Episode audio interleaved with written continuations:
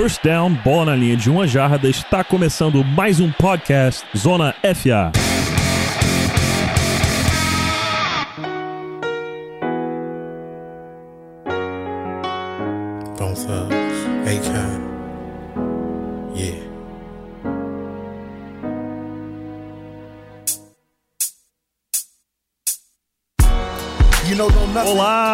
Amigos queridos, bem-vindos a mais um season preview do Zona FA. Estamos aqui falando sobre a temporada 2019 que está prestes a começar. Hoje estamos gravando aqui no dia 30 de julho. Amanhã, dia 31, no dia 1 de agosto, já tem o primeiro jogo do ano. Não é oficial, não tá valendo nada. É Hall of Fame game entre Atlanta Falcons e o Denver Broncos, mas já é futebol americano, meus amigos. Mais uma vez, agradeço a audiência de vocês. Aqui na nossa série de Season Previews, a gente vai analisar time a time as principais movimentações da liga e a expectativa da torcida para a próxima temporada. Hoje, um episódio muito especial. A gente está aqui para falar de um time que durante muitos anos deixou a desejar, fez com que sua torcida sofresse bastante, mas agora parece que a chave virou, parece que chegou o momento. Estamos aqui para falar de Cleveland Browns. E aqui comigo hoje eu tenho o Marvin do Cleveland Sports Brasil, Cleveland Sports BR, e que também é integrante do podcast Dog Pound BR. Tudo bem, Marvin? Tudo bem, Pedro? É um prazer estar aqui no Zona FA, podcast que eu particularmente escuto, então é um prazer estar aqui com você, participando. Uh, vamos falar do Browns, achei você muito gentil falando que deixamos a desejar por anos, acho que isso hoje é um elogio pro Browns, porque foi triste, mas hoje é só focar no futuro que, que ele é promissor demais. E a gente tá muito empolgado de poder falar sobre essa franquia tão amada pro nosso. É, chegou a hora, chegou a hora para o torcedor do Browns de, de ter alegrias constantes, né? Ao que tudo que indica aí, parece que esse é o momento que tá começando agora. Mas antes disso, antes do nosso podcast hoje, antes de falarmos sobre os Brownies, vamos rapidinho para os nossos recadinhos.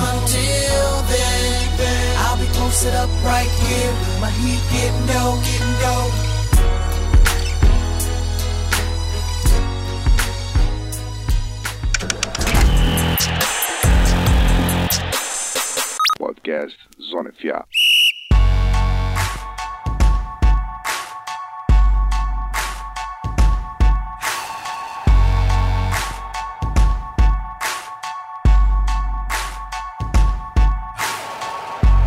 Take a look around me. Você sabia que o Zona FA tem um clube de assinaturas?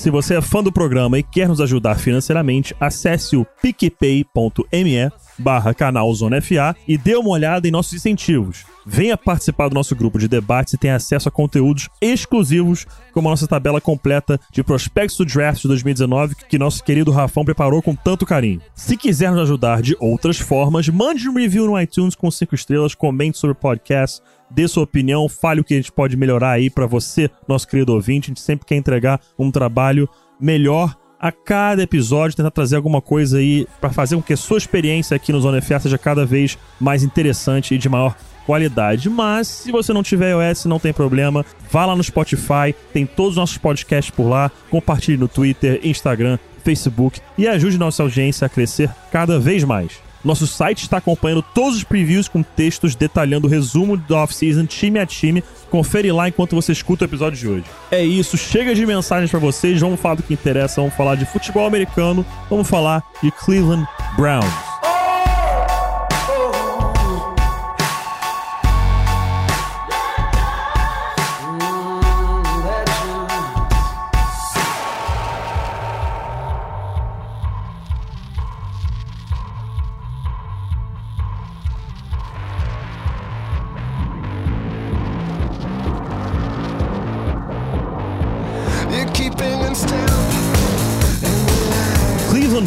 Em 2018 começou mal.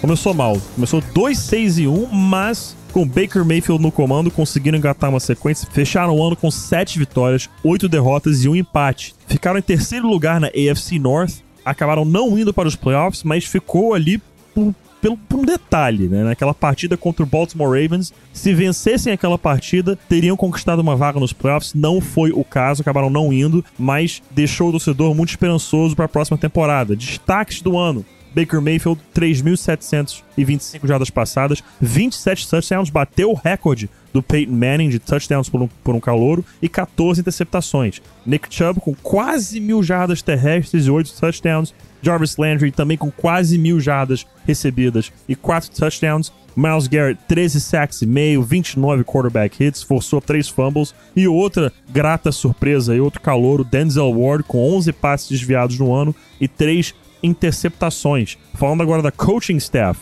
mudanças que são drásticas comparado ao ano passado, mas que já é, vimos algum desses efeitos em 2018. O Freddie Kitchens, efetivado agora como head coach, ele foi é, atuou como coordenador ofensivo interino ano passado. Aí disseram que ele seria o head coach interino e acabou confirmando o Freddie Kitchens como head coach agora contratado pelo Cleveland Browns. O Special Teams Coordinator Mike Prefer veio do Minnesota Vikings. Todd Monken era coordenador ofensivo do Tampa Bay Bucks, agora vem para Cleveland para exercer a mesma função. E Steve Wilkes, ex-head coach do Arizona Cardinals, chega é, em Ohio para ser o defensive coordinator. A gente partindo agora do front office e dos coaches para falar dos jogadores, muitas mudanças no Cleveland Browns. Chegadas. Odell Beckham Jr. na troca com o Giants, Olivier Vernon em outra troca com o Giants, Kareem Hunt acabou sendo assinado um contrato de um ano com a equipe. Sheldon Richardson chega também. Eric Murray numa troca com o Chiefs. Jalen Strong. Morgan Burnett, safety que atuava no 49ers. Chegadas de altíssima qualidade, mas também algumas perdas nessa equipe. Jamie Collins acabou saindo, assinou com o Patriots. Cornerback EJ Gaines foi para Buffalo. Wide receiver Ricardo Lewis foi para Miami, Jabril Peppers e Kevin Zeitler, ambos trocados para o Giants, e o Emmanuel Ogba trocado para Kansas City. Fechando aí agora sobre os veteranos, vamos falar dos calouros. NFL Draft é alguns jogadores interessantes aí de Cleveland. Na segunda rodada, Greedy Williams, cornerback de LSU. Eu, particularmente, fiquei muito surpreso com a queda dele. Jogador de altíssima qualidade. Sion Takitaki, linebacker de BYU, na terceira rodada. Sheldrick Redwine, safety de Miami, na quarta. Na quinta, dois jogadores. Austin Siebert, na, na escolha 170, kicker de Oklahoma, mas talvez o melhor pick do draft, na minha opinião, para o Browns, Mac Wilson, linebacker, na escolha 155 geral, linebacker de Alabama. E na sexta rodada, Drew Forbes, offensive tackle de Southeast Missouri State. Antes de a gente falar, é, Marvin, da temporada de 2019, vamos falar rapidamente de 2018. O que, que você sentiu, as emoções que você, como torcedor do Browns, teve ao longo da temporada? Um início que a gente sabe que no draft já trouxe aquela esperança. Baker Mayfield chegou, Denzel Ward chegou, ótimos jogadores chegando, mas no início da temporada e deixando a desejar um pouquinho. Como foi essa mudança né, de, de astral, digamos assim, da semana 1 até a semana 17? É difícil a gente falar que foi uma decepção, porque quando a gente. É óbvio que foi, porque o, o Jackson não startou com o Baker Mayfield, startou com, com o Taylor, e, e isso já foi. A gente confiava no Taylor mais até do que ele merecia, eu acho, mas isso acabou nos deixando meio apreensivos, né? Mas começamos com 2-6-1 antes do Baker entrar. E já foi mais vitórias do que nas últimas duas temporadas passadas. Se você pensar como torcedor do Browns, ele tá triste, mas ele já viu mais vitórias do que nos últimos dois anos. Então, isso acaba que nos motiva também, ó, tá melhorando. Ganhou uma em 2017, nenhuma em 2018 e duas, já ganhamos duas até aqui no meio da temporada em 2019. Então, o Baker entrou e mudou a cara do time, né? E isso proporcionou a gente ter essas duas vitórias até o Rui Jackson cair. Ele entrou na rodada 4 contra o Jet. E falar sobre sentimento, o sentimento das primeiras derrotas, as três primeiras derrotas, foi aquela coisa tipo de não engolir muito, mas a partir do momento que a gente viu o primeiro passe do Baker, eu, eu, eu tava vendo esse jogo, passou na ESPN. Eu tava, era, assistindo, era um, fantástico. Era um Thursday night em Cleveland. Cara, muito lindo. Eu me lembro, estádio lotado, ficou aquele silêncio antes dele entrar, mas uma euforia, todo mundo esperando, ele solta uma bomba, acha o Jarvis Landry no meio do campo, acho que foi por umas 14 jardas, mais um foguete, assim, ó, sabe o que tu sentiu? Eu, eu já joguei de wide receiver e sabe quando tu sente aquela bola que, que, a bola encaixa, vem tão forte que encaixa no peito do wide receiver, como um soco, assim, ó. E aquilo ali, cara, ver aquele passe virou a chave. Eu posso dizer isso. Naquele momento, todo torcedor do Browns sentiu que virou a chave. Pois é, meus amigos, uma temporada muito emocionante pro torcedor do, do Cleveland Browns, mesmo que não tenha fechado com um recorde positivo, mesmo que não tenha é, marcado presença nos playoffs, mostrou expectativa, mostrou esperança, mostrou aquela luz no fim do túnel de que os tempos de Tim Couch, Kelly Holcomb, Johnny Manziel, Brady Quinn, esses tempos ficaram para trás. Isso aí é o Browns das antigas, isso aí não vão ter que viver novamente. Agora é o Browns de Baker Mayfield pelos próximos 15 ou mais anos. Vamos ver se já começa nessa temporada. E falando agora de 2019, falando desse ataque. A gente tem que falar sobre o cara, né, Marvin? A gente tem que falar sobre Odell Beckham Jr. Não existe outro assunto na NFL a não ser a chegada dele, do camisa 13, em Cleveland. O astro da liga veio para se tornar uma peça-chave do Browns, mas a pergunta que fica: quanto tempo levará para que OBJ e Baker Mayfield fiquem completamente entrosados? Vale lembrar, uma vez Peyton Manning mesmo disse, quando ele estava chegando no Denver Broncos né, em 2012, que ele costuma se sentir 100% confortável com um novo wide receiver após três temporadas. Três temporadas, é muito tempo. Daqui a três temporadas a gente vai estar entrando aí no fifth year option já do Baker Mayfield. Então, é claro, a expectativa não é que esse conforto seja 100%, mas o que que o torcedor do Browns, o que que o, o, o fã, o que que o amante do Browns, e até mesmo os analistas de Cleveland estão dizendo com relação a esse entrosamento de OBJ com o Baker. Aqui, em que momento eles acreditam e vocês acreditam que o entrosamento será suficiente para ter um impacto de alto nível dentro de campo? Então, quando a gente fala de dois astros da liga, porque o Baker chegou e já impactou de cara, e o Odell é um astro da liga, um, um superstar, assim, a gente espera que os dois tenham frutos logo de cara e que seja uh, algo diferenciado logo de cara para a temporada, né? Essa semana o Baker falou, deu uma entrevista e falou sobre o Odell, dizendo assim, eu nunca trabalhei com alguém tão talentoso. Tipo, a gente sabe que o Odell é diferenciado, mas aí quando, quando o quarterback principal do time fala isso, é impactante, sabe? O Odell Beckham mostrou no treino diversas recepções incríveis que saíram em todos os lugares no Twitter, na NFL.com, enfim. E isso nos deixa bem otimistas a respeito desse ataque e sabe que ele vai ser rodeado no Odell. Apesar que ano passado o grande diferencial do Frank de Kitchens e que a gente ficou bem impressionado é que todos os wide receivers recebiam bolas. Então tinham 7, 8 wide receivers recebendo bola por jogo quando o Fred Kitchens era offensive coach. Então a gente não sabe muito bem o que esperar, se vai ser um ataque focado no Odell ou se vai continuar o rodízio do ano passado. Mas a gente tá bem otimista. É, você falou desse, desse sistema né, do Freddy Kitchens, que ele consegue distribuir muito bem essa bola no, nas mãos dos wide receivers. E isso realmente vai ser um fator interessante, porque tem o Odell, tem o Jarvis Landry, tem o Antonio Callaway, que mostrou é, momentos interessantíssimos na temporada passada. O Jalen Strong chega para ser um jogador que pode contribuir. Tem o David Njoku, que é end. Aí na reserva não tem jogadores de altíssima qualidade. Tem o Seth DeValve e o Demetrius Harris. Mas não vamos esquecer que no jogo terrestre tem Nick Chubb, tem Duke Johnson, que mesmo não querendo fazer mais parte da equipe, tá no elenco. Tem o Kareem Hunt, que no momento não, não atua, mas tá contratado, tá no roster e acredita-se que em algum momento ele vai contribuir na temporada, é, independente das questões é, extra-campo é, falando aqui apenas da questão campo, é um jogador que, se tá ali no gridiron, ele é um dos melhores da posição em toda a liga. Então, um ataque que dá para distribuir muito bem. Claro que essa pergunta, às vezes, ela é fácil de ser feita, né? Essa questão de, ah, será que algum jogador vai reclamar por não ter muitos targets? Tem muito jogador para ser alimentado, digamos assim,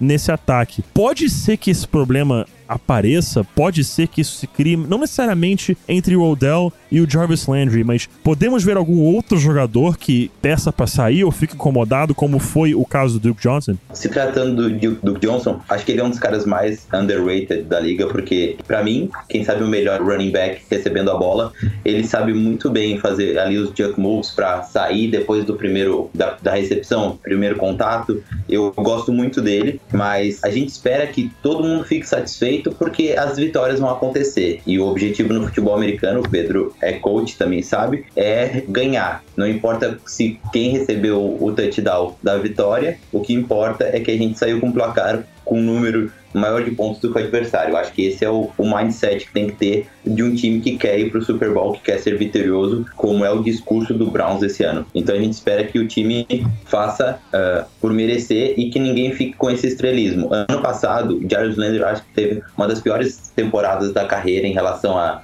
jardas recebidas e touchdowns e até mesmo targets. Então, e ele tá feliz no time, ele sabe que é o sistema do Fred Kitchens, ele até comentou sobre isso, que o objetivo é o time ganhar. Então, acredito que quanto mais boas peças no campo, mais a bola vai ser distribuída e mais vai ter alvos livres, porque não, tu não tem como cobrir 4, 5 wide receivers, mais o Njoku, mais ou Chubb ou Hunt recebendo bolas ali antes da linha de scrimmage. Então, a gente sabe que alguém vai aparecer livre, quem tiver livre, o Baker é um quarterback que nunca deixa o wide receiver livre uh, sem bola. Ele nunca vai tentar uma bola mais difícil do que ele pode achar um cara livre. Ele é um cara que em Oklahoma, o ataque de Oklahoma era todo baseado em, em achar alguém livre no campo e, e ele faz estragos quando ele tem alguém livre. É, esse ataque do Lincoln Riley em Oklahoma é de fato fantástico. Eu dei uma estudada nesse sistema é, no ano passado e, cara, ele realmente é, é, impressionante. Mas um nome que a gente fica falando aqui, citando inúmeras vezes, que é o Odell Beckham Jr., Claro, ele é um dos grandes jogadores da NFL. A camisa dele constantemente está entre as 10 mais vendidas mundialmente. Mas teve mais jogador do Giants chegando, né? Teve o Olivier Vernon, o Kevin Zeitler, que era offensive lineman do Browns, foi pro Giants. É, além dessa chegada do Olivier Vernon, teve também o Greedy Williams no draft. E esses são jogadores que trazem qualidade para uma defesa que tem também agora uma expectativa muito alta, assim como o ataque. E essa defesa de Cleveland, que vai ter agora em Steve Wilson um coordenador defensivo extremamente capaz, um dos melhores coordenadores defensivos da NFL, essa defesa pode ser uma das mais perigosas de toda a NFL. Mas se a gente for analisar grupo a grupo, né, setor a setor, para 2019, qual que você acredita que possa ser o mais dominante? É a linha defensiva? São os linebackers? É, será que é a secundária? Qual setor pode ser o que comanda ou eleva leva essa defesa naquele nível a mais? Eu acredito na linha defensiva. A gente tem quatro nomes que são de extrema capacidade eu boto um ponto de interrogação nos linebackers e boto uma crescente na, na secundária. Então, eu acredito que a, a dominância do time inteiro, a defesa com a linha defensiva. Tu conseguir parar o Miles Garrett e o Oliver Vernon jogando juntos, porque era difícil parar o Miles Garrett sozinho no Browns, sem praticamente ninguém no oposto. O Ogba nunca, nunca rendeu o esperado, normalmente estava machucado e sempre era o reserva dele. Quem melhor jogou com o Miles Garrett foi o linebacker que jogava de defensive end e vai fazer a transição muito provavelmente, o Avery, que é um linebacker extremamente físico e é um projeto muito bom do Browns, que vai dar muito resultado mais pra frente. Então, o Miles Garrett tendo alguém para jogar no seu oposto. O Oliver Vernon também nunca teve ninguém para jogar no oposto dele, praticamente levava a linha defensiva do Giants nas costas. Então, tipo, essa dupla vai ser muito boa, muito boa, principalmente porque o Vernon é bom contra o jogo corrido, que foi uma fraqueza do Garrett, e eu acho que ele pode ajudar o Garrett. Esse ano o Garrett comentou na imprensa depois que foi trocado o coordenador defensivo, dizendo assim, ó, esse ano ele espera poder fazer mais moves na DL, ali, na scrimmage, porque com o antigo coordenador, me faltou o nome, que foi pro Jets. Greg Williams. Greg Williams, ele disse assim, ó, eu só podia fazer dois movimentos. Era um passo, outro passo e ataque QB. Era só isso que ele me mandava fazer. Um passo, outro passo e ataque QB. Ele não podia girar, não podia fazer nada. E se eu fazia alguma coisa, ele brigava comigo. Agora eu vou ter liberdade para poder exercer o que eu sei fazer, que é CDL, não simplesmente ser um robô. Basicamente é isso que ele falou. Então, imagina o Miles Garrett com liberdade para poder atuar na linha defensiva, com o Oliver Vernon no oposto. É, eu particularmente eu tô extremamente empolgado. Liguei o modo empolgou quando se trata da DL do Browns,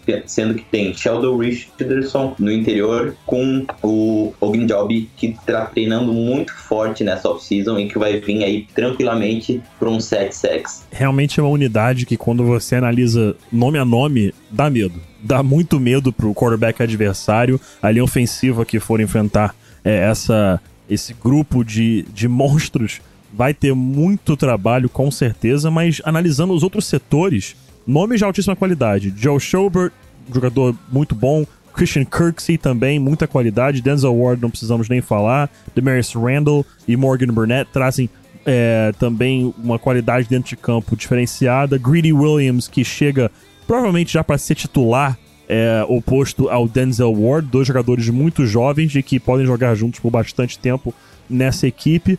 Mas a gente sempre busca aí, né, aquele jogador que de repente pode surpreender, algum calouro ou uma contratação de free agency é, que possa ser aquela peça que não necessariamente vai ser um titular constante, mas um jogador que vai afetar no game day, vai influenciar possivelmente o resultado do jogo. Tem algum jogador desse nessa defesa do Browns que você olha hoje, que não necessariamente é titular, a gente vai até tirar o Greedy Williams da equação, mas algum jogador que não é titular, que você olha e fala, pode ser até que ele se torne titular com o passar da temporada, ou que ele vá ser aí uma peça é, fundamental para a defesa do Steve Wilkes. Tem algum nome que chama mais atenção? Para mim tem dois nomes que eles não são muito badalados e que eu sou particularmente apaixonado e que eu acho que um deles vai ser titular. Para mim, o Terrence Mitchell é um cornerback que veio do Kansas City Chiefs. Está uma temporada no Browns, jogou muito bem os jogos que jogou ano passado, porém se machucou, quebrou a mão no meio da temporada. No auge, assim, ele, tava,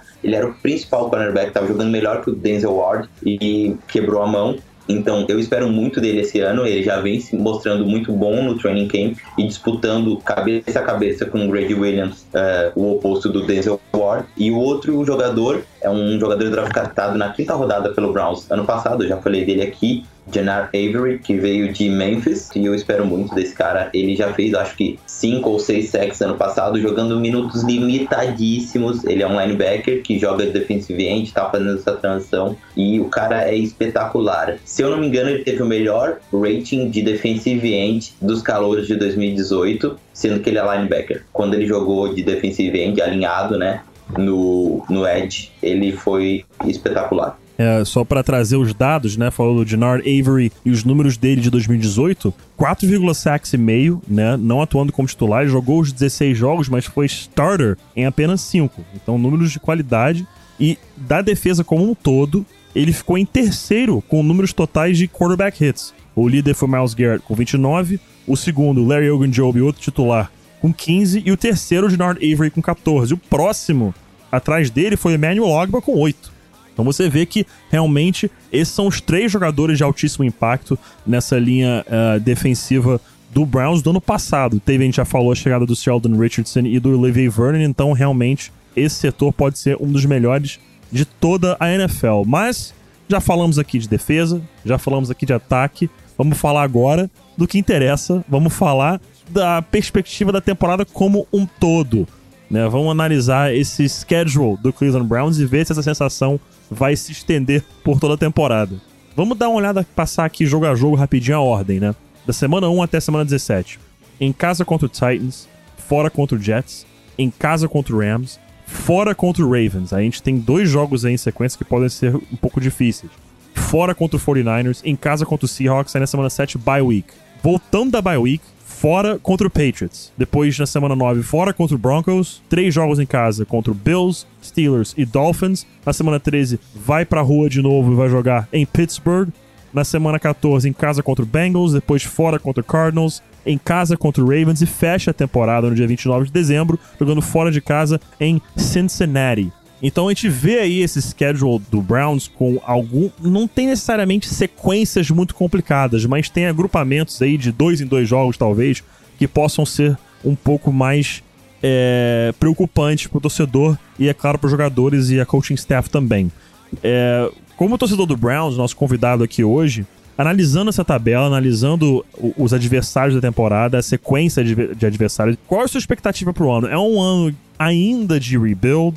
É o ano de se afirmar, vão pegar playoffs, pegam um título de divisão, chega a uma final de conferência, não vou nem falar o resto para não zicar. Qual é a expectativa do ano e qual que é o recorde final que você vai palpitar por aqui? É difícil falar, porque a gente tá. O torcedor Browns é muito pezinho no chão, sabe? Então, a gente nunca é totalmente confiante com o Browns. O Browns pode pegar todo mundo, os melhores da liga, e a gente vai falar, ah, será que vai dar liga? Será que vai que esse time vai conseguir. Será que não vai acontecer alguma coisa? Então, a gente tem um pouco o pé no chão. A gente, a gente sabe que a franquia tá num rebuild de anos, então é preocupante ainda. A gente ainda fica naquela expectativa que no ano que vai para playoffs, eu acho que é esse ano. Essa é a minha expectativa. Minha expectativa é playoffs, ponto. Depois daí, tudo é alegria. Minha expectativa é pegar, não importa se é wild card, se é, vai direto pro playoffs, vai ser campeão da divisão, só quero pegar playoffs, sabe? Joguei um, um jogo de pós-temporada,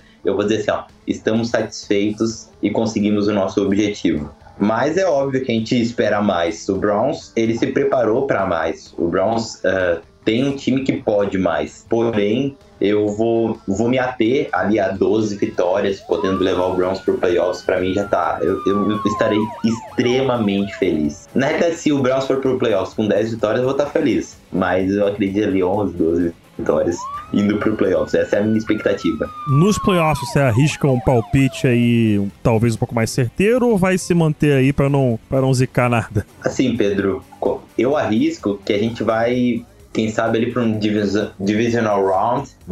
Eu, não, eu sinceramente, eu, não, eu não, não vou arriscar mais do que isso, porque seria muito clubismo, assim.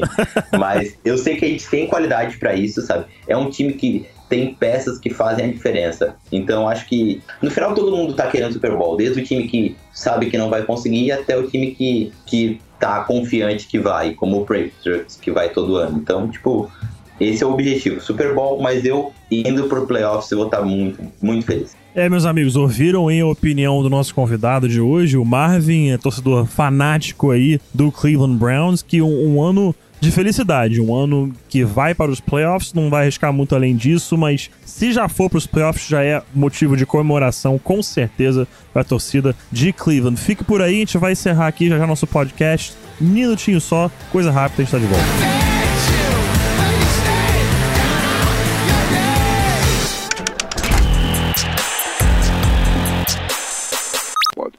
Zona FA.